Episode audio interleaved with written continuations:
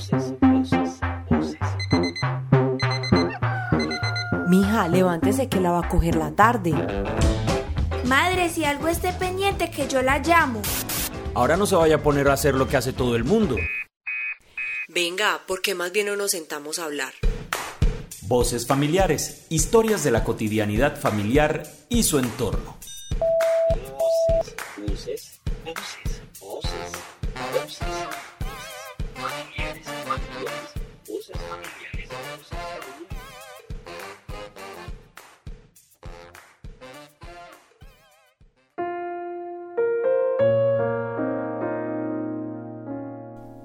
Sinceramente, no sé cómo voy a vivir sin mi mamá.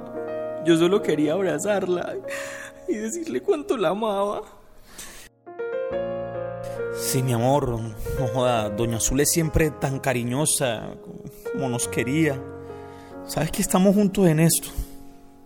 Yo no sé qué le voy a decir a Julieta. Yo no sé.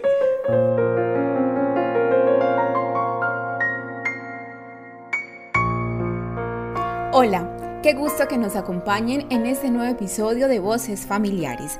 Esta oportunidad en compañía de Sebastián Acosta Zapata, psicólogo magíster en psicología clínica y coordinador de unidad de duelo de la funeraria San Vicente. Con él daremos lugar a una conversación que solemos postergar y más cuando hay niños y niñas de por medio. Hoy presentamos Aprender a vivir con la muerte.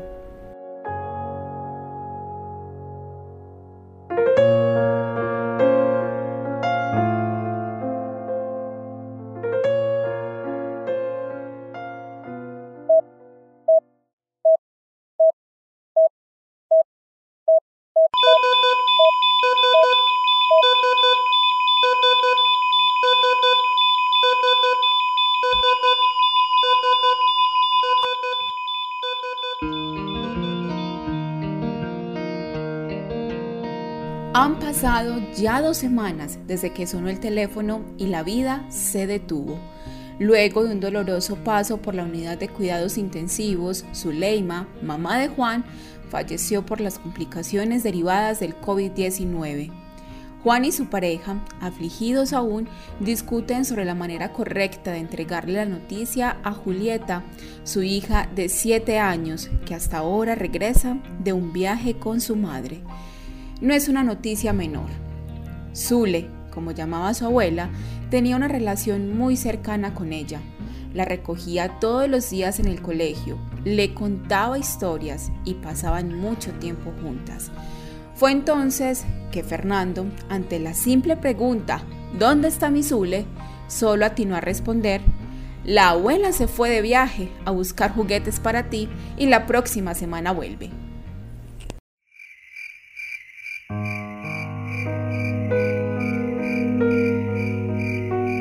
Amor, ¿qué vamos a hacer con Juli? Usted le dijo que la abuela estaba de viaje. Yo no soy capaz de verla llorar. Si la niña se pone mal, es tu culpa. ¿Oíste?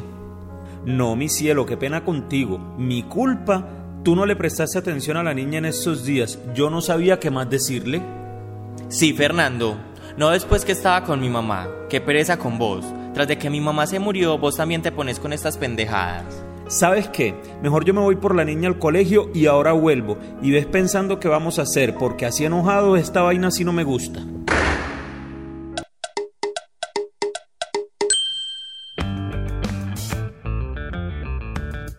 Sin lugar a dudas, la pandemia nos ha enfrentado a situaciones para las que muchas familias no estaban preparadas.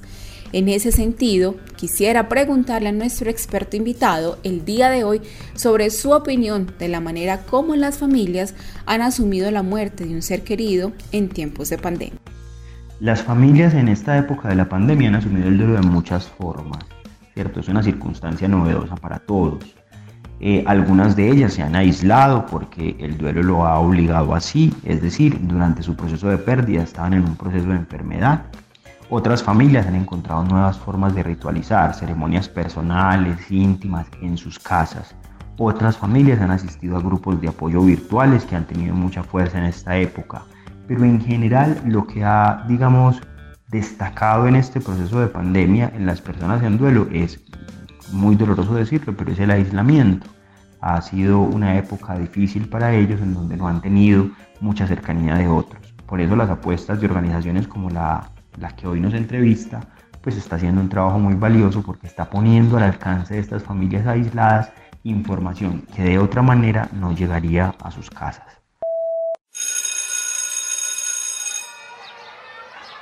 Hola, papá. Hola Juli, ¿cómo te fue en las clases? Papi, ¿estás triste? ¿Estabas llorando? ¿Qué pasó? Nada, hija. Bueno, sí me siento un poco triste por algo del trabajo. Papi, ¿y qué pasó? Cuando lleguemos a la casa te cuento. Vale. Vale, pa. ¿Sabes que cuando la abuela viene por mí y yo estoy triste, siempre vamos por un helado? Cuando vuelve Zule, ya me hace una falta. Ay, hija, papá y yo tenemos que contarte una cosa. Pero primero vamos por el helado, sí.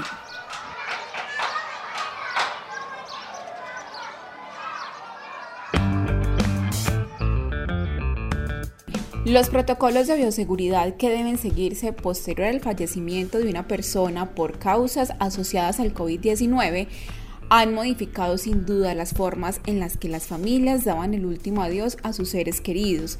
En ese sentido, Sebastián, sobre esas alteraciones en los rituales asociados a la muerte, ¿qué podemos decir? Lo primero que podríamos decirles es que los rituales funerarios no han desaparecido, todo lo contrario, se han avivado lo que pasa es que ahora digamos que cumplen unas funciones similares a las del pasado de forma diferente.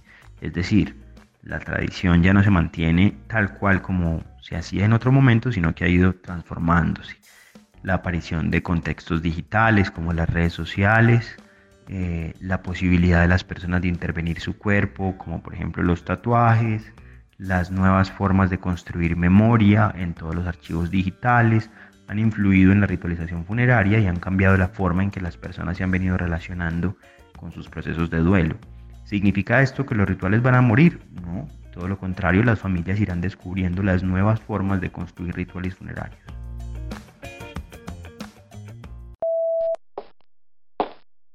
¿Quién oigo que llega por ahí? ¡Papito! Juli, ¿cómo te fue en el colegio, mi amor? Me fue bien, pero mi papá llegó muy triste y dijo que cuando llegáramos a casa iba a contarme. Papá y Fer, te llegamos, conta a ver. Hija, queremos contarte de algo que nos tiene muy triste y es normal que a ti también te ponga muy triste. ¿Recuerdas que te dije que Zule se había ido de viaje? Cariño, la verdad es que Zule se fue para el cielo. Se nos fue con Diosito. Papi, ¿cómo así? Ella venía en avión. No, hija, no puede volver. No va a volver nunca. Y no nos podemos ir con Dios y con la abuela. No entiendo por qué se la llevó si mi Zule me cuidaba. No, cielo. Lo que pasa es que la abuela estaba muy enferma. Tenía COVID. Y la abuela tenía COVID. En el colegio nos enseñaron que el COVID es una enfermedad muy peligrosa. Sí, hija. Y se murió. La abuela Zule se nos fue. Su cuerpo no resistió más. Como en los videojuegos? Hija, no, mira. Los seres humanos nacemos, crecemos, nos reproducimos y morimos. A veces, cuando llegan las enfermedades como la que le dio a la abuela, el cuerpo no tiene la fuerza suficiente para enfrentarlas y morimos. Cuando el cuerpo muere, el corazón deja de latir y dejamos de respirar y se acaba la vida. Vengan, vengan, vengan que los quiero abrazar.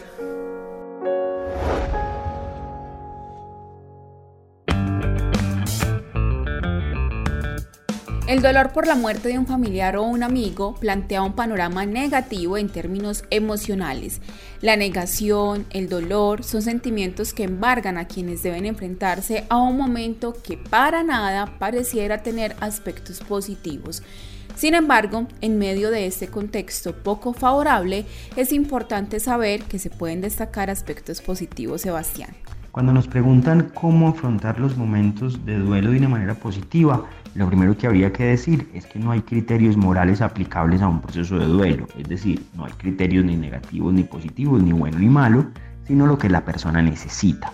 Hay procesos de duelo que requerirán una alta carga de angustia, de sentimientos de valía negativa, ira, tristeza, rencor, y esos sentimientos deberán ser elaborados y resignificados para llegar a un destino, por decirlo de alguna forma, armonioso. Esto significa que en duelo debemos estar atentos a no emitir, juicios.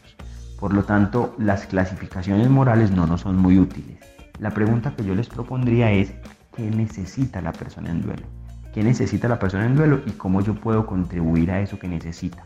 Usualmente necesitan apoyo mutuo, es decir, alguien que esté dispuesto a escucharlos, que se les ayude a resignificar la culpa, que se les permita una comprensión significativa de su experiencia a través del diálogo, que no se les juzgue y que se les diga la verdad, es decir, sin eufemismos o sin disfrazar el asunto. Creo que eso serían, esas serían unas recomendaciones generales que podrían ser muy útiles.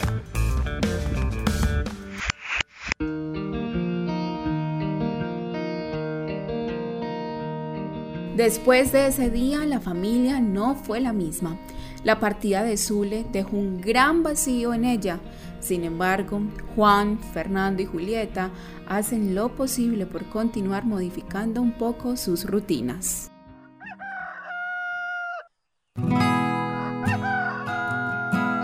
Buenos días, hija, despierta. Se nos hace tarde para ir a la escuela. Papá, yo no quiero ir al colegio. Ajá, Juli, ¿por qué? ¿Te sientes enferma? No quiero ir. Me da miedo que me dé COVID. Y además extraño a la abuela que siempre me hacía el desayuno y me peinaba. Hija, pero mira, ya estamos vacunados todos. ¿Te acuerdas cuando hablamos de la vacuna? Además, de hoy en adelante, papá Fernando te va a hacer el desayuno y yo te voy a peinar. La abuelita dejó un libro lleno de recetas. Hoy no quiero ir al colegio y además, miren, está lloviendo. Hagamos una cosa, quedémonos hoy en casa, juntos, hacemos una receta de la abuela ajá, y contamos historias. ¿Qué te parece, Juli? A mí me gusta mucho ese plan. Sí, yo les prometo que mañana me pongo juiciosa con las tareas.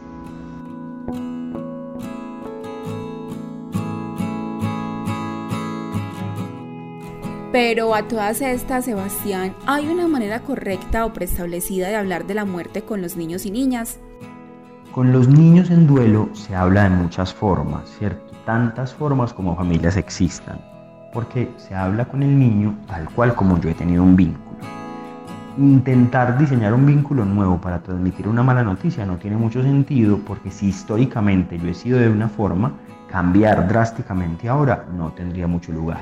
Lo que sí es que a los niños se les dice una verdad que sea tolerable y que sea progresiva, es decir, una verdad sobre lo que pasó que el niño tolere, no requiere detalles escabrosos o que lo lastimen, pero que a medida que el niño pueda crecer se pueda enriquecer ese relato.